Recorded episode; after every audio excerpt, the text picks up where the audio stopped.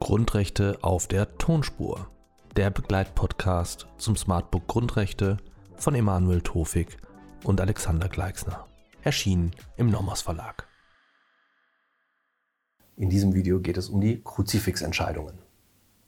Was ist der Sachverhalt? Was ist Gegenstand der Entscheidung? Zunächst ging es in der ersten Entscheidung um das Kruzifix in bayerischen Klassenzimmern. Paragraph 13 Absatz 1 Satz 1 der Volksschulordnung sah die Anbringung von Kreuz oder Kruzifix in allen Klassenzimmern in Bayern vor. Anthroposophische Kläger fürchteten eine christliche Einwirkung auf ihre drei Kinder durch das Kreuz und machten eine Verletzung der Religions- und Erziehungsfreiheit geltend. Im Hintergrund dieser Entscheidung steht die Frage nach dem Verhältnis von Staat und Kirche. Das Grundgesetz sieht keine strikte Trennung vor.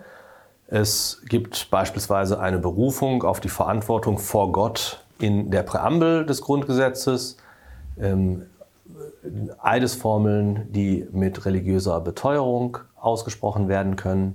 Und insgesamt hat sich ein staatskirchenrechtliches System herausgebildet, das auf eine Kooperation zwischen Staat und Religionsgemeinschaften hinausläuft.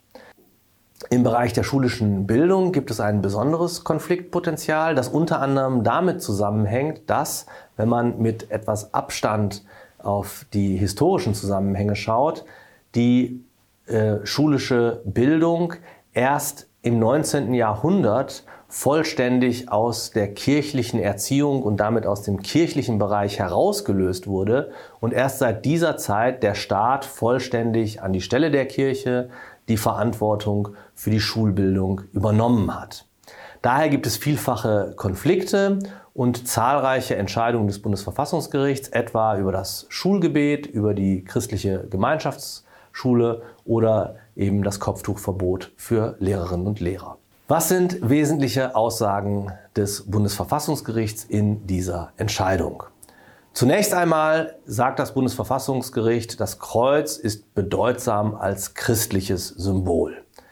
Ich zitiere das Bundesverfassungsgericht in dieser Entscheidung von 1995. Das Kreuz ist Symbol einer bestimmten religiösen Überzeugung und nicht etwa nur Ausdruck der vom Christentum mitgeprägten abendländischen Kultur. Daher muss sich die Ausstattung von Gebäuden oder Räumen auch heute als gesteigertes Bekenntnis zum christlichen Glauben verstehen lassen. Wenn der Staat also ein Kreuz, ein Kruzifix aufhängt, dann ist das ein Bekenntnis zum christlichen Glauben, weil das Kreuz eben ein christliches Symbol ist, nicht lediglich ein abendländisches Symbol, so die Rechtsprechung des Bundesverfassungsgerichts. Daher, daraus ergibt sich, haben wir einen Eingriff in die negative Religionsfreiheit.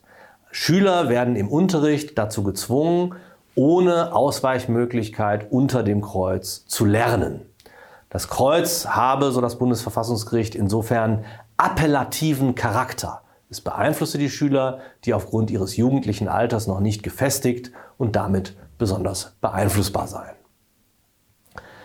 Lässt sich dieser Eingriff in die negative Religionsfreiheit durch kollidierendes Verfassungsrecht rechtfertigen?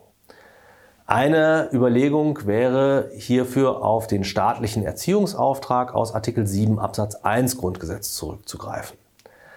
Dies verfängt indessen nicht. Die Schulhoheit erlaubt dem Landesgesetzgeber zwar, die öffentliche Schule mit christlichen Bezügen zu versehen, aber dies gilt nur für die Rolle des Christentums als prägender Kultur- und Bildungsfaktor, nicht für Glaubenswahrheiten. Vielmehr muss die Schule für abweichende religiöse, weltanschauliche Inhalte und Werte offen sein.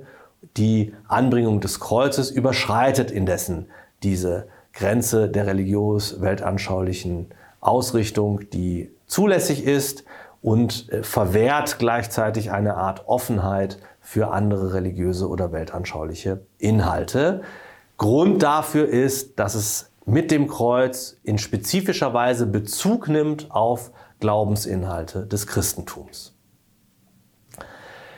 Eine andere Möglichkeit wäre, auf die positive Glaubensfreiheit der Eltern oder Schüler christlichen Glaubens zurückzugreifen als kollidierendes Verfassungsrecht für die Rechtfertigung ähm, dieses Eingriffs. Wir haben hier einen Konflikt zwischen positiver und negativer Glaubensfreiheit, der sich, so das Bundesverfassungsgericht, aber nicht nach dem Mehrheitsprinzip lösen lasse. Gerade das Grundrecht auf Glaubensfreiheit bezwecke den Schutz von Minderheiten und im Rahmen der praktischen Konkordanz kann das Empfinden Andersgläubiger nicht völlig außer Acht bleiben. Als weiterer Rechtfertigungstoppers könnte die positive Glaubensfreiheit der Eltern oder Schüler christlichen Glaubens in Betracht kommen. Hier hätten wir einen Konflikt zwischen positiver und negativer Glaubensfreiheit, über den das Bundesverfassungsgericht sagt, dass er sich nicht mit dem Mehrheitsprinzip lösen lasse, weil das Grundrecht der Religionsfreiheit, der Glaubensfreiheit gerade einen Schutz von Minderheiten bezwecke und im Rahmen der praktischen Konkordanz daher das Empfinden Andersgläubiger nicht außer Acht bleiben dürfe. Das Argument verfängt auch deshalb nicht, weil das Kreuz nicht von anderen Grundrechtsträgern getragen wird. Wenn also ein anderer Schüler, eine andere Schülerin ein Kreuz, eine Kette, ein Kopftuch, eine Kippa tragen würde, dann hätten wir hier eine tatsächliche Kollision der mit der positiven Glaubensfreiheit dieser Schülerin oder dieses Schülers. Plakativ lässt sich aber sagen, die Wand, an der das Kruzifix hängt, die ist nicht Trägerin der Glaubensfreiheit und auch der Staat kann die Glaubensfreiheit für sich nicht in Anspruch nehmen, so dass sich hier die positive Glaubensfreiheit nicht in Stellung bringen lässt für die Rechtfertigung als kollidierendes Verfassungsrecht, ähm, also für die Rechtfertigung dieses Eingriffs in die Glaubensfreiheit. Das Bundesverfassungsgericht ist aufgrund dieser Erwägungen dann zu der Entscheidung gekommen, dass das verpflichtende Anbringen des Kruzifixes in bayerischen Klassenzimmern einen Verstoß gegen Artikel 4 Grundgesetz darstellt. Drei Richter haben Sondervoten verfasst. Sie verneinten bereits den Eingriff in Artikel 4 Absatz 1 Grundgesetz, unter anderem mit Hinweis darauf, das Kreuz sei nur, Zitat, Sinnbild für die verfassungsrechtlich zulässigen Bildungsinhalte und es finde durch das Kruzifix jedenfalls keine missionarische Beeinflussung statt. Was ist die Relevanz dieser Entscheidung? Die Kruzifix-Entscheidung war von besonderer gesellschaftspolitischer Bedeutung und von einiger Sprengkraft, muss man auch sagen. Es gab vehemente Kritik gegen das Urteil und in der Folge auch gegen die Institution des Bundesverfassungsgerichts. Äh, der vormalige Präsident des Bundesverfassungsgerichts, Herr Bender, hielt das Urteil für einen schlimmen Missgriff und für nahezu unbegreiflich. Stoiber, der ehemalige Ministerpräsident Bayerns, äh, ließ von sich vernehmen, wir respektieren das Karlsruher Urteil, aber wir werden es inhaltlich nicht akzeptieren. Der vormalige bayerische Kultusminister Hans Mayer ähm, äh, ließ sich zur Sache ein mit den Worten, gegen den puren Unsinn und Übermut auch der höchsten Gerichte ist Widerstand geboten. Es gab daraufhin eine rekordschnelle Neuregelung in Bayern. In jedem Klassenraum ist weiterhin ein Kreuz anzubringen. Nun aber wird das Kreuz als Zitat Zeichen der kulturellen und geschichtlichen Prägung Bayerns definiert, nicht ausdrücklich als christliches Symbol. Und es gibt eine Widerspruchslösung, also wenn dem Kreuz widersprochen wird, dann wird es abgehängt. Der Bayerische Verfassungsgerichtshof hat in der Folge geurteilt, dieses Gesetz sei verfassungsgemäß. Das Urteil des Bundesverfassungsgerichts behandelt grundlegende Fragen des Verhältnisses zwischen Staat und Kirche. Deutschland ist danach, man könnte sagen, nur ein säkularer Staat, kein laizistischer wie etwa in Frankreich. Er trennt die Sphären des Religiösen und des Weltlichen, aber er negiert nicht die religiöse Sphäre, sondern es gibt eine Art Kooperation zwischen Staat und Religionsgemeinschaften.